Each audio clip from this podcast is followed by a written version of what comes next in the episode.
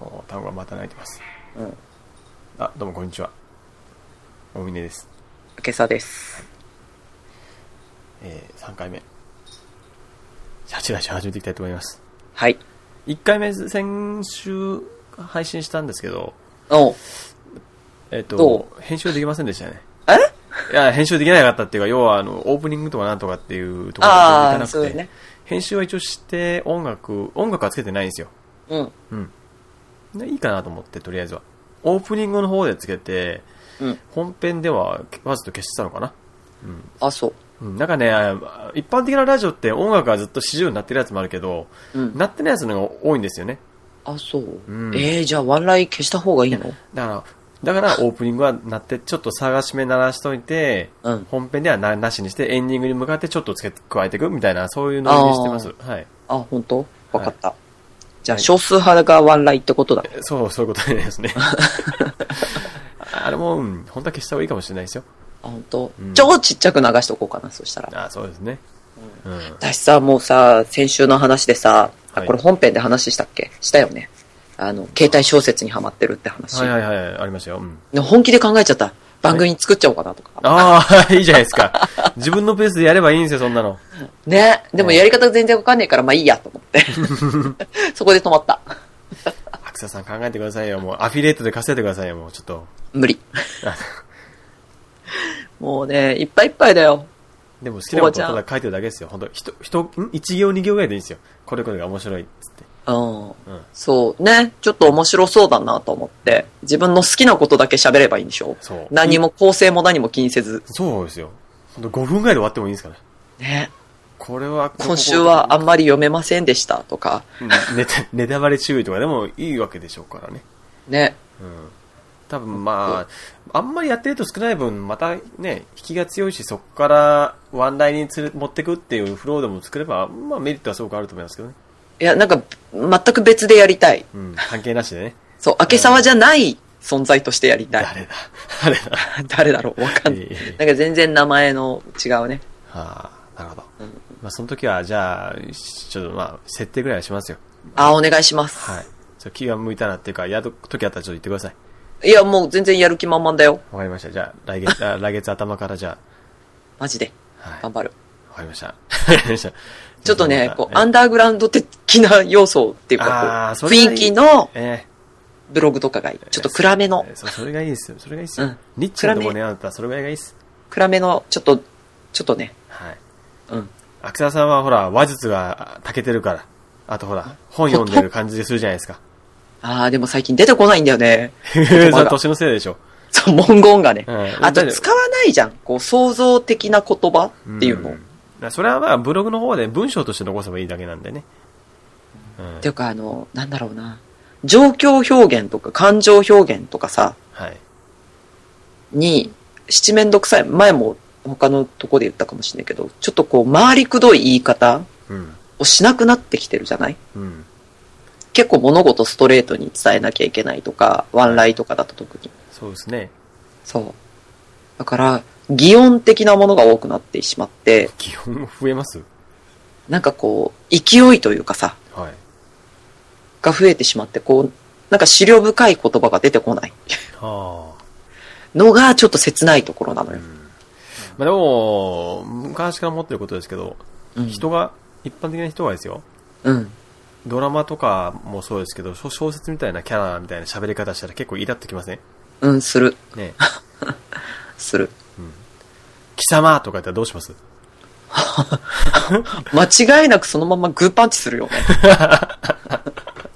なんじゃおんどれみたいなね状態になるよね。え。うん。いや、恐ろしいですよ。うん。最近は女の子は俺っていうの流行ってるらしいですけどね。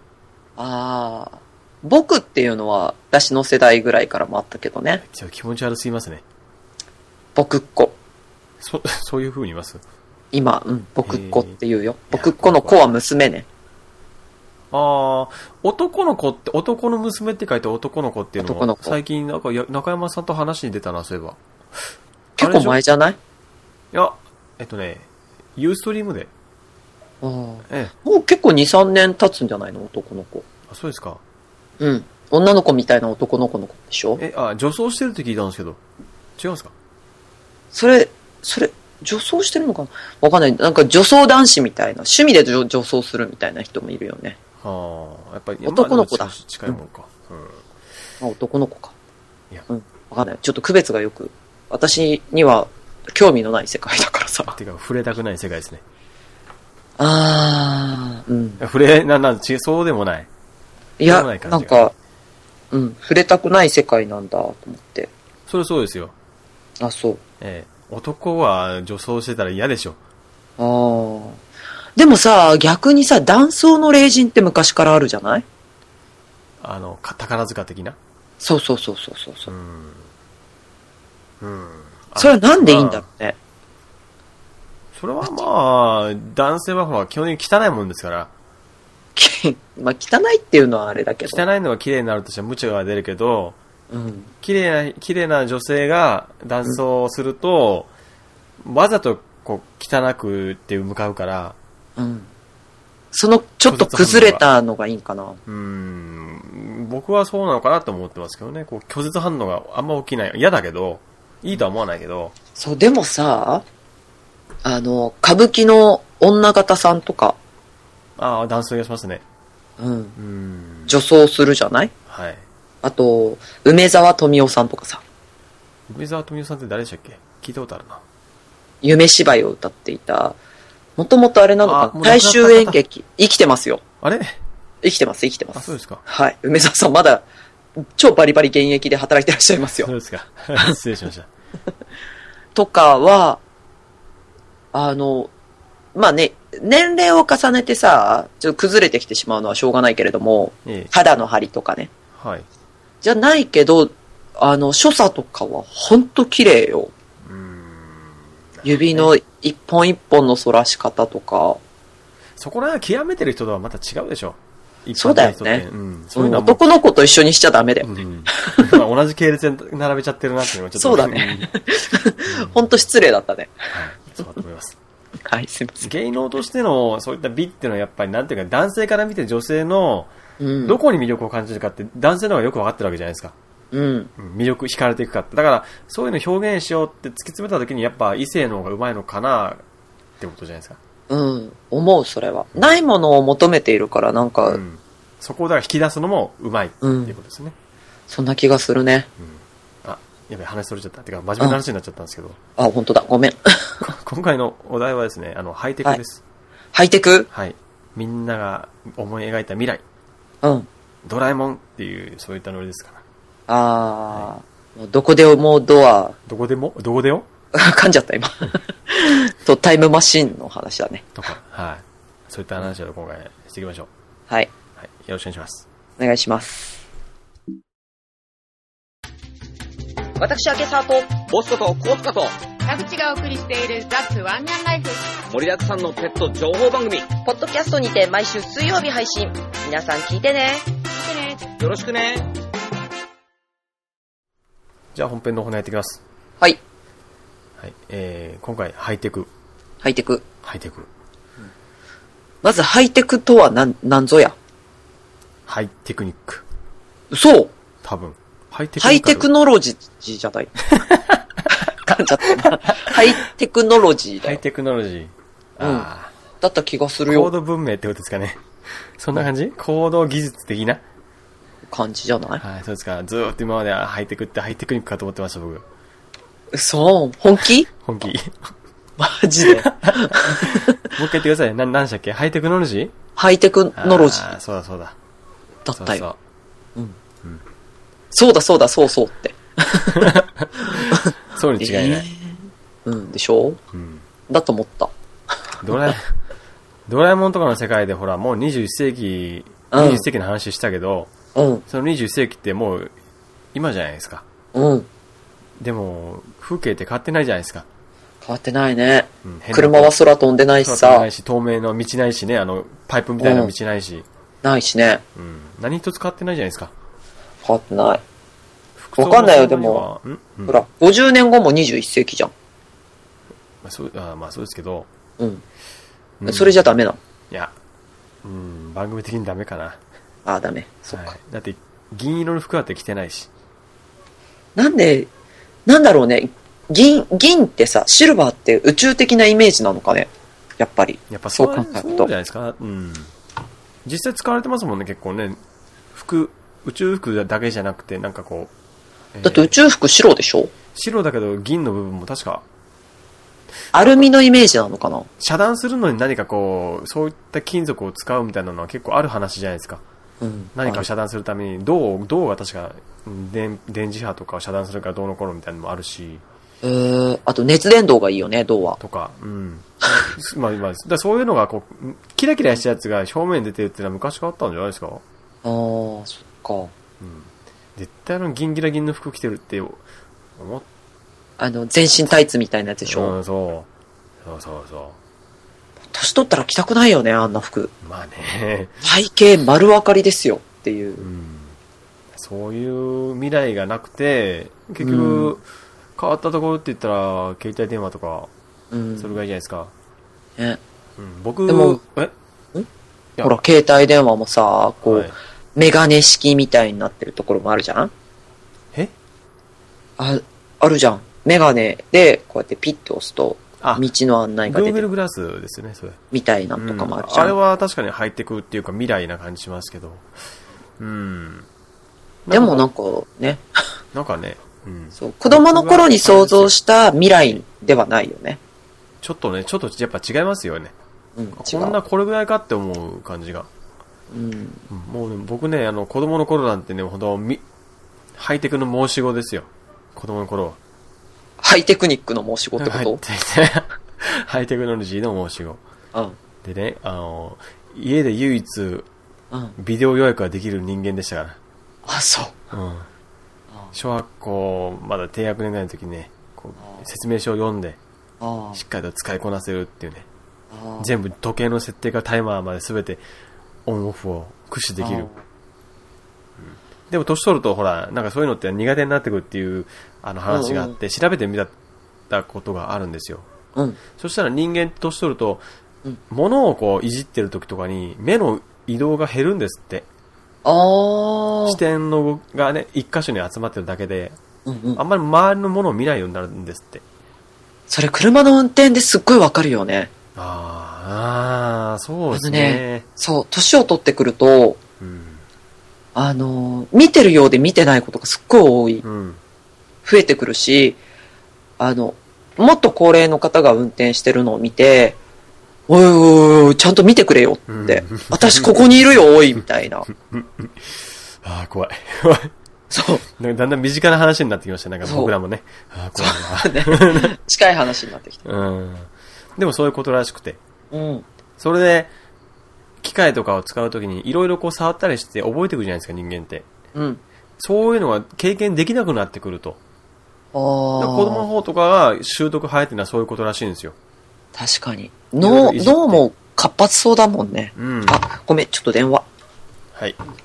じゃあ、あれですよ、あれ、えっと、ほら、今、えっと、ビデオ予約ができたのは俺ぐらい。ああ、、で、そうだ、そう覚えられなくなってくる。だ。はい。あ、そう、覚えられなくなってくるね。うん。うん、そういうこと。だからそういうことです。して、目の動きがなくなって、こう、一点しか見なくなるっていうか、そういう風になっていくらしいので、うん。どんどん、まあ、機械、そういったものの習得に時間がかかるようになってしまうと。おーまあ、だから僕はもう、デジタルの申し子ですからね、当時は。もう触ありまくって、分解しまくってですね。ー。うん。いろいろこう、覚えたもんですが、うん。最近は、あのーまあなんだろう、興味がなくなっちゃってね、それ以前に。おー違う、こう、仕事のツールとかがそうだからじゃないうん、それもあるかもしれないですね。うん。多分。ある意味う、んこう、仕。事のツールがハイテクノロジーじゃんはい。言えた。そう、でも、私も、ほら、いつも大峰さんにいろいろ教わってるけど、はい。なんだろう、そういう仕事じゃないとかにしては、知ってる方だよねって言われるよ。まして、あの、一般的な女性のレベルから考えると。うん。なんかこう、日本人はね、そういうこう、なんだっけ、あの、理系とか文系とか分ける、そういったね、傾向よろしくないと思います、僕は。うん。私全然理系じゃないしね。ほんな なんか避ける傾向あるじゃないですか。いや、あの、俺は理系だから文系わかんない、あわかんないわ、それみたいなこと言って言う人って結構いるじゃないですか。うん。ね。文系だからダメダメ、数学とかダメダメだみたいな言うけど、うん。そんなの言っても多分海外、日本だけぐらいだもんだと思うんですよ。ああ、そうなのかな。うん海外、僕、そういった情報といろいろこう調べてても、うん。まず見ないですもんね、そんな。うん。文系だからどうのこうのってのを見ないし、うん。大抵みんなこう、もちろん得て増えてあるのはわかるけど、頭がいい人はもう全部いいみたいな人も結構いますよね。そうだよね。何かが苦手とかってあんま見ないですよね。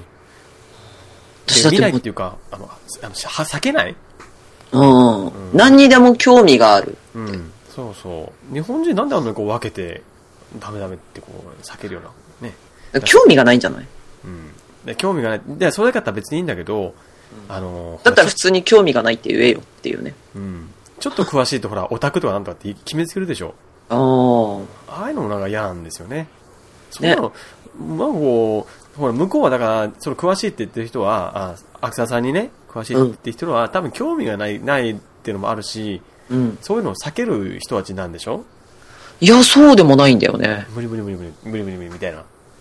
いや、例えばほら、ブログをやってて、とか。そう。ブログやってて、えあのー例えばこう、YouTube の動画を上げたいんだけど、うんできないのとか。え、これこうすれ、こうしてこうしてこうすればできますよ、そとんなのか。画面のガイダンスに従ってれば、そんなサラダもできるわって、試してないからできないんですよ、そういう人は。試してたけどできないらしい。 だからそれは、だから、おかしいですよ。しょうだからセンスがない。セン センスがない。センスがないって言い方興味が好きこそものの上手なれ。だから説明書を読むののが嫌いになってこない。年取ってくると、みんな。まあそうだけど、 あ、でもね、ですうんそのさ、説明書で私、こう、ガラケーからスマホに世の中が変わってくる、結構早いうちにスマホっていうものをこう手に入れた方なわけよ。ほう。周りの人たちはみんなガラケーをまだ使ってるけど、ちょっとスマホにしてみました、みたいな。うん気持ち走ってた。あー本気で走ってた人のケツの方だけど、えまあまあまあまあ、早かったわけ。えうん若干ね。でも、うんもうその説明書の薄さええが、意味がわかんなかったよね。説明書ってついてるんですか今、携帯電話。わからない。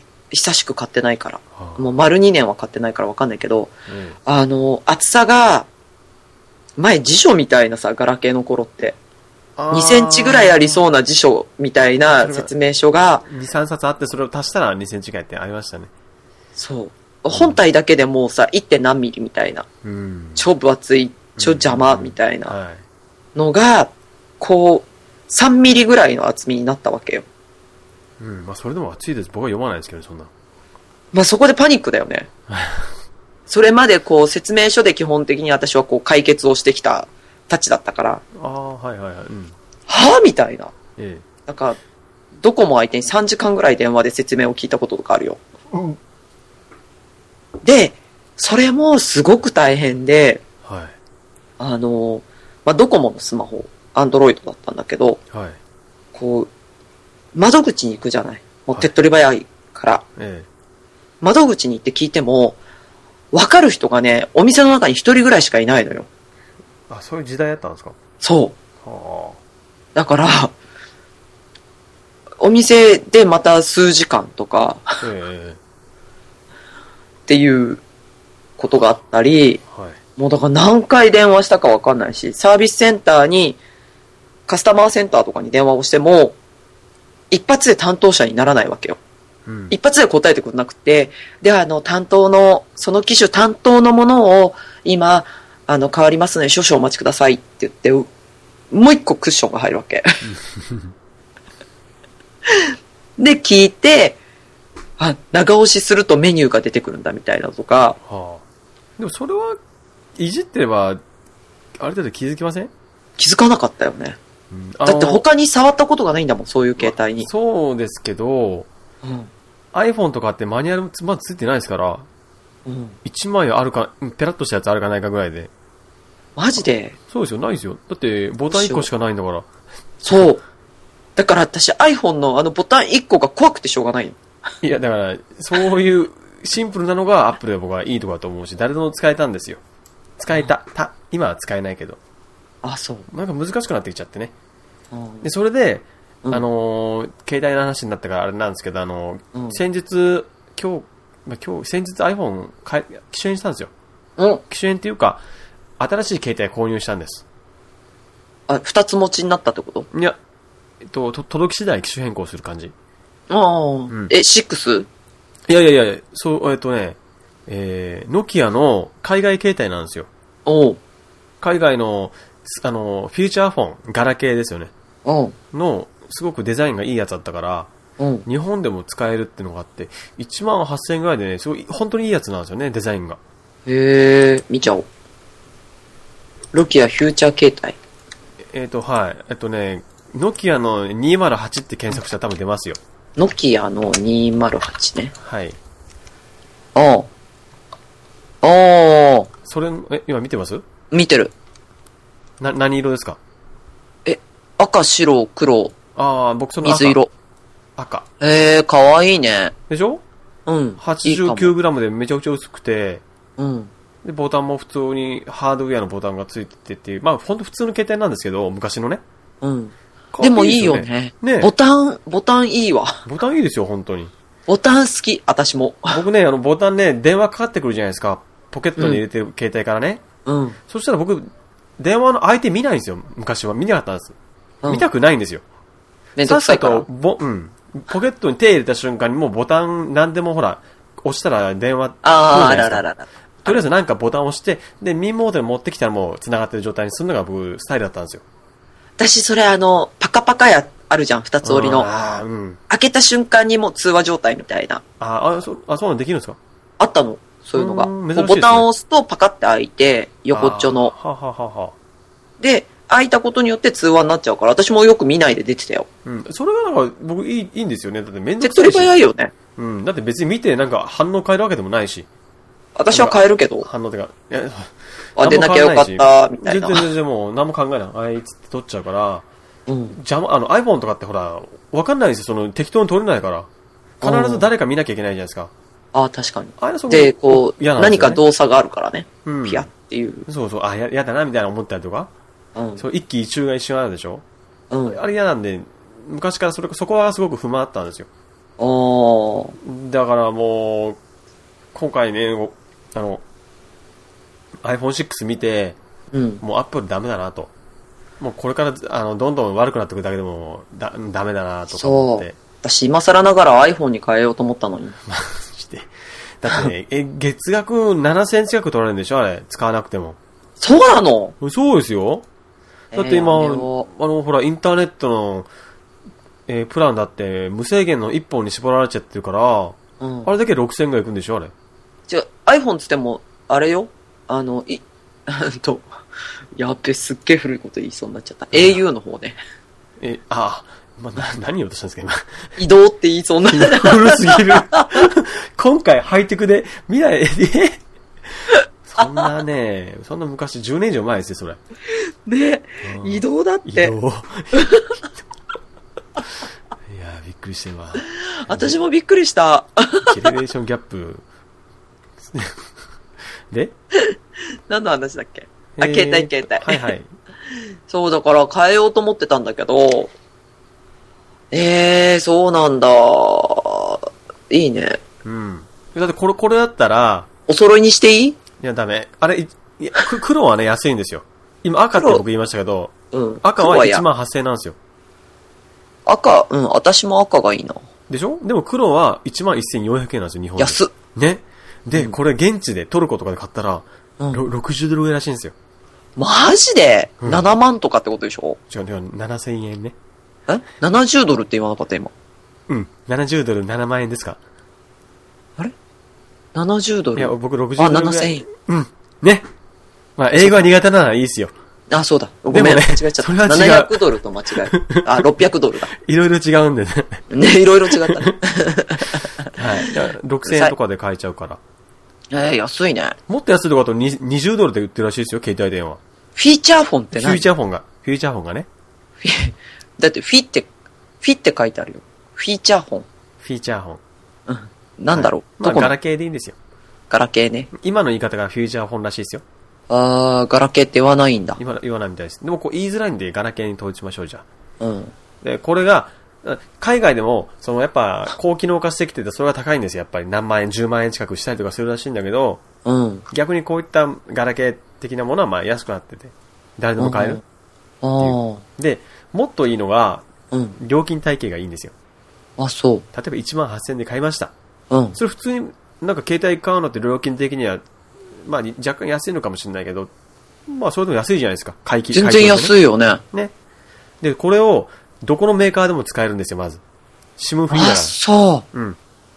へあの、例ええば iPhone とか au で買ったとしたら、契約したら、ば、 iPhone ってその、その iPhone は au 以外で契約、再契約できないんですよ。うん。うん。海外とか行ったら、使えなくなっちゃう。まうあ、ん使えるけど、相当割高なプランに入んなきゃいけなくなっちゃったりとかするんだけど、うん。シムフリーっていうのは、海外に行ったらその現地で、えー、そのシムカードだけ。そう、5ドルぐらいで売ってるんですよ。5ドルとか10ドル。それ買っちゃへえば、超格安で電話できちゃうわけですよ。ー。へー。それがこすれげだ。え。ね。日本は逆にシムフリーっていうのがもうほとんど出回ってなくて。ないでしょないです。あの、アップル自身が出してるシムフリーのやつあるけど、うん。それでもやっぱ10万近く軽くするわけですよ。そう、だって私最初 iPhone、実は iPhone が最初欲しくて、マジで。スマホに変えるときにね。はい。でも、あの、その当時って、もう何年も前よ。うん iPhone が、iPhone じゃねえ、スマホが出始めたくらい6で。年、7年前ですね。はい。そう。で、うーんと、ドコモとかでもスマホとかを、をいくつかだけ出し始めて、うで、んその当時はほら、ドコモと提携している携帯電話会社のスマホしかないわけじゃない。うんそうですね。でも、ドコモのまま、こう、番号がそのまま持っていけるとか、メアドを変えなくていいとか、そういうシステムも全くないから、うん。番号も変えなきゃいけない、メアドも変えなきゃいけない、うっそうそう。ていうのが嫌で、ドコモで iPhone を使いたい。で絶対出なかったけどね。そう。うでん、実はそれ、でも抜け道があって、はい。海外のアメリカの iPhone だったら、うん。その SIM フリーだったんだうんって。うんうんだからそうその SIM カードを、アメリカのスマホじゃなくて iPhone を入手して、こっちで使えばできるよって。そううん。っていうのを聞い知り合でやたっ。てる人がいましたよ。そううん。聞いて、買おうと思ったけど、バカ高くてやめた。だからそういう不自由を強いられてるんですよ、日本ってのはずっと前から。し敷いてるんですね、メーカー、キャリア側。キャリアがね。あれでしょ、要は、よそからやられたくないからでしょやられたくないし、これから話すことを聞いたらちょっと腹が立つと思いますよ。何あのね、あの、今、インターネットって無制限って言ってるけど、帯域制限ってあるじゃないですか。ん帯域制限。何それえ、え、帯域制限知らないですかうん、知らん。今って、あの、一一一ヶ月に7ギガぐらい使ったら、帯域制限引っかかっちゃうんですよ、基本的には。何それもっと厳密に言うと、3日で300メガとかだったかな、使っちゃうと、帯域制限っていう、要は、一種の、えー、速度を落とされるわけですよ、簡単には。そうなのそうです。えっとね、まあ、僕ここら辺全然詳しくないんで、スピーダーははっきり言えないけど、うんだいたいね、えー、70メガ BPS ぐらいの速度が出て出てるとしますよ。うん。 70メガ BPS っていう速度が出てるんですよ。普段はね。うんそれが帯域制限に引っかかるとどれぐらい落ちるかっていうと、うん。ソフトバンクとかだと、あのー、128キロ BPS ぐらいまで落とされるわけですよ。わかんないでしょあんまり。うんわかんないピンとこないでしょ要は100倍以上違うってことです。な、だいたい600分の1ぐらいの速度になるのかな多分。マジで、うん。600分の1ですよ。私、携帯小説ばっかり読んでんのに。画像と、画像とかだけだったらまだ大丈夫なんですけど、動画とか見たらもう速攻アウトな、アウトなんですあ、簡単に引っかかっちゃうんですよ動。あのね、3日で300メガとかね、そんなの絶対仕事では使えないですから、僕は。うんそんなの1日半日でも足りない。全然足りない。動画2、3本とか見たら簡単に引っかかっちゃうのに、うん。それで1ヶ月使い放題がどうこう言ってて、ちょっとでも違反しちゃうと、もう丸1日とか、それぐらいずーっと速度がね、あの、メールするのですら苦痛なぐらいになっちゃうんですよ。やだ。チャットでやっとぐらいな感じになっちゃったりするわけだから、容易じゃないね。何これが何なん使い放題なのみたいな。うん、それで6000円以上取るんですよ。バカらしいでしょバカらしい。ねえ、光回線で俺今6000円なんてなかなかしねっつうんだよって話なのに、うん。それ以上の額かけて、そんな不自由強いられてバカバカしいじゃないですか、本当に。バカバカしいね。ね私さ、だってさ、なんだっけ。多分、普通にパケットを払ってると、毎月10万から払わなきゃいけないえ。 ああー、なるほどね。うん。ぐらいの使用量なわはけいよ。はいはい。ってことは、ま、間違いなくかかってそうだよね。それはね、10万、いや、パケットはね、あの、実はかなり割高なんですよ。あ、そうなんだ。パレパケット10万分ってんだったら全然使ってない方ですよ。全く使ってない。あ、そううん。あの、僕がもし、携帯電話を光ファイバーと同じノリで使ったら、多分1億軽く超えますから。そうなのだってパケットってね、えっと、例えば、1曲、iTunes とかで曲を買うとするじゃないですか。うんうん。ダウンロードするでしょうんえっと、5メガぐらいの曲あったとしましょうんう。。そしたら1曲ダウンロードするのに5000円以上かかりますよ。そうなの。うん。昔からそう言われてます。やだ、怖い。パケットでけ換算したらね。はい。なので、だから10万ってのは、たかたかそんな程度の領土でしかない。だから全然使ってないんですよ。秋沢あ、さんそはっ。か。うん。だから、せいぜいね、だからそういう人は、あの、ほら、今僕今考えてるのがね、うんこれで980円で1ヶ月使えます。うん、で、外で今インターネットやんないんだけど、うん、まあ今、今あの iPhone 使ってるのに1500円ぐらい安くなるんで、うん、だったらその、その浮いたお金で何かインターネットできないかなって調べたら、うん。 MVNO っていうサービスを発見したわけですよ。 MVNO。はい。えっと、簡単に言えば、えードコモとかソフトバンクとかじゃないんだけど、うん、その、インターネット端末を販売してる会社さんみたいなうん、サービスさんがあって、うんそれを使うと、えーまず、う Wi-Fi ルーターっていうの知ってますうん、知ってる。 ?Wi-Fi ルーターを自ま自分で揃える、か買って、シムフリーのやつ買って2万円ぐらいで売ってるんだけど、うん。それ買っちゃえば、あとは月額900円ぐらいで、インターネットはほぼ使い放題なんですよ。900円だへよーね。900円ですよ。6000円じゃないんですよ。すげえ。今見ちゃった。見ました。今ね、それ、ちょっと。データ通信。うん。月額3000円以内の格安 SIM を中心に。うん、そんそんな高くないです。もっともっと。違う違う違う。以内の、だから、ええー、以下ってことだよね。そう一番安いの480円。えうん。ある、ありますよ。 504円。うん。 972円。そう。だから僕今900円台ぐらいのサービスが今ね、やってるんですけど、 OCM、OCN だ。OCN が972円。うん。それがザラなんですよ。あれは。ザラ。へえ。私さ、ちょっとさ、年明けぐらいに携帯変えようと思ってるから、その時相談するね。わかりました。はい。マジで、私、ほんとこう、iPhone に変える時、本気で相談しようと思ってたから、ああ、いいですよ、いいですよ。全然どうぞどうぞ。なんかあったらちょっと本気で相談するわ。はい。これさえでもやっちゃえばね、やっちゃえばですよ。うん。月額せにえー2000円未満で、うん。まあ、約2000円で、うんインターネット外でパソコン、ノート PC でもつ使い放題、iPad でも使い放題。うん。まあ、携帯はもうインターネットやんなくなっちゃうけど、えそういう携のは、帯でもインターネットやりたいな、私。まあ、僕はそれが必要ない、まあ、必要であそっかあれば、できますよ、それは。できますけど、うん、値段ほとんど変わらなくてね。うん。できるけど、僕の場合はできないように、わざとしちゃう。ああ。それで今の料金も安くなった上で、うんどこでもインターネットでできるし、ほぼ使い放題なるしっていうね、いいこんねな。最高の環境を使えるのに、その4倍近い額を取ってるね、キャリアがね、うん。いるってことがもう僕腹立ってしょうがないんですよ。あああ。んなね、苦労、迷惑っていうかこう、不便を強いてまでやろうっていうこのキャリアが嫌いだから僕はもうあの、やめたくてしょうがないです。あ無駄金じゃないですか、そんなの。あ。ね、ノキアね。ノキア。ちょっとさ、ハイテクが話変わってきてるけど、平気ハイテクですよ、まあはい、いやあまあね要はハイテクだったけど、ど iPhone とかもね。うん。だからそれは変わってきたよ、と。いいことじゃないなって思うわけですよ。うん。だうん。って、便利にななりましたよ、確かに。iPhone が発表された時なんて、本当びっ衝撃が走りましたもん。うん。こんなのが、ほ10年後の未来を見てるような錯覚に陥りましたもんね。あ使ってみてすごかも、ったよね未来を感じて、えーあの頃は本当にすごいな、ばっか思ったけど、あ。うん。やっぱりこう、なんか、歪んだ、ね、こう、みんながも、同じような持ち出してとか、過剰な競争だとか、なんかこう、違法まがいのキャンペーンとかね、うん。そういうのを見てるとこう、なんか、歪んでるなって思っちゃうと、やっぱ冷めちゃうわけですよ。うん。で、みんなね、横並びになって、みんなスマートフォンになって。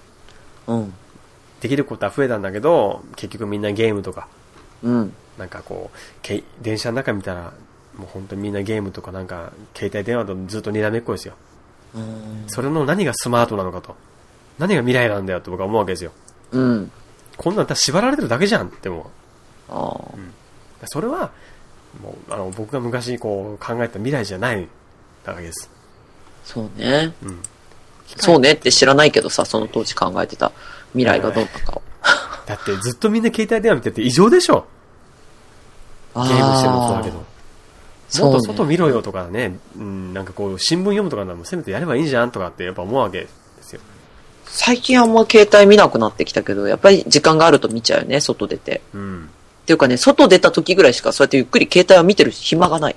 だあから、なんか、うん。心ゆくまで携帯をいじり倒したい。外に出たあ。あ時。あ。でも大体そう、普通の人はそうじゃないでしょああ、だよね。 うん。まあ、だってさ、携帯小説読んでてさ、上向きに携帯持ってるじゃん。何回顔に携帯が直撃したことか。 寝、寝ながらね。そう。 眉の上あたりとかにガンって当たって、ここまでしてみたいから半泣きになるそんなにして見るんだったら iPad とか買った方がいいですよ。ちょ重いじゃん。うん、ミーは、そまず、重いってことはないけど、うん、じゃあ上で、上向上いてで持こつうんやだっったら厳しいかもしれないですね。そう。でしょう。うん。でうつ伏せ今でできないから、うん。上向いて、横向いて、右向いて、左向いてってしてて、横の時はいいのそのまま携帯が落ちてるだけだから。はい。上向いてる時に寝落ちするとうん、やばいよねう。ん、やばいですね。ちょっと、ちょっとあの、iPad とかだとちょっと笑えないですね。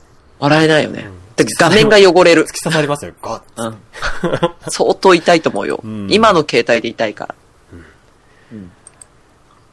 こういう現象は日本だけかと僕思いたいんですよね。なんか、機械に振り回されすぎちゃってる人たちが多いのは。うんもうちょっとこう、なんだろう、生活の一部として溶け込んでるんだと思ってたけど、そうじゃなくて、うん依存してるんですもんね。そうだね、うん携帯依存症。それはちょっと違うと思うんです。うんうん。それがな、なんだろう、充実してる生活なのかなとは思わない。やっぱちょっとこう疑問に思っちゃうじゃないですか。うんうん。なんかこう、むしろ貧しいと思うんですよね、心精神的には。うんうんこういうちっちゃいおもちゃなんかに、おもちゃってまあこう機械にね、自分のなんか大事な部分をこう持ってかれちゃってるような状態っていうのはこう、うん、もっとやることたくさんあると思うんだよねってやっぱ思っちゃうんですよ。うんねえ。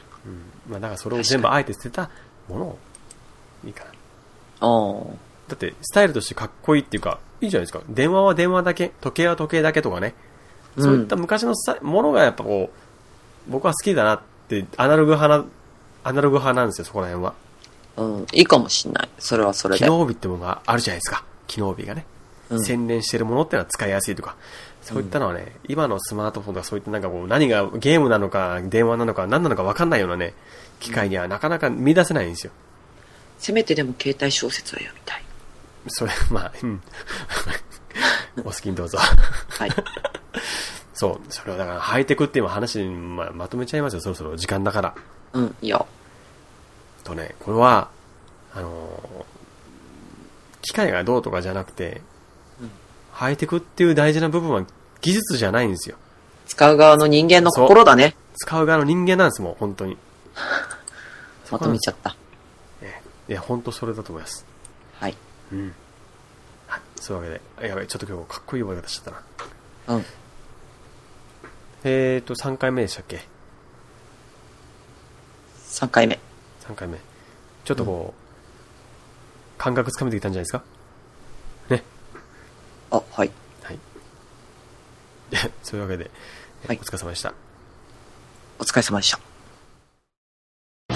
トンボウイングは高品質なコンテンツを低価格にてお届けしています。映像コンテンツはプロモーションビデオやミュージックビデオ、イベントビデオや各種映像コンテンツを利用して、文字や写真だけでは伝えづらい、そんな複雑なメッセージをダイレクトに伝える今旬の宣伝方法。もちろんトンボウイングは全部まとめてサポート。イベントの際にカメラマンがいれば大事な瞬間のお札きれいに残せます。トンボウイングではイベント撮影だけではなく商品撮影や店内撮影にも対応。さらに高度な写真加工にも対応していますので、この写真はいつもよりもっと綺麗に残しておきたいななんていうわがままにもバッチリ対応可能です。もちろんウェブ制作にも対応、一般的な企業用サイトはもちろん、アーティスト公式サイトなどにも対応可能です。販売台でやリーフレットやチラシ、ポスター、そして各種ロゴ制作などなど、リーズナブルな宣伝方法を様々取り扱っております。映像、写真、ウェブ、紙、その全てをほぼ一人でやるから、低価格、ほぼ全てを一人でやるからハイクオリティ、ロンボーイングはあなたの何でも宣伝屋さんです。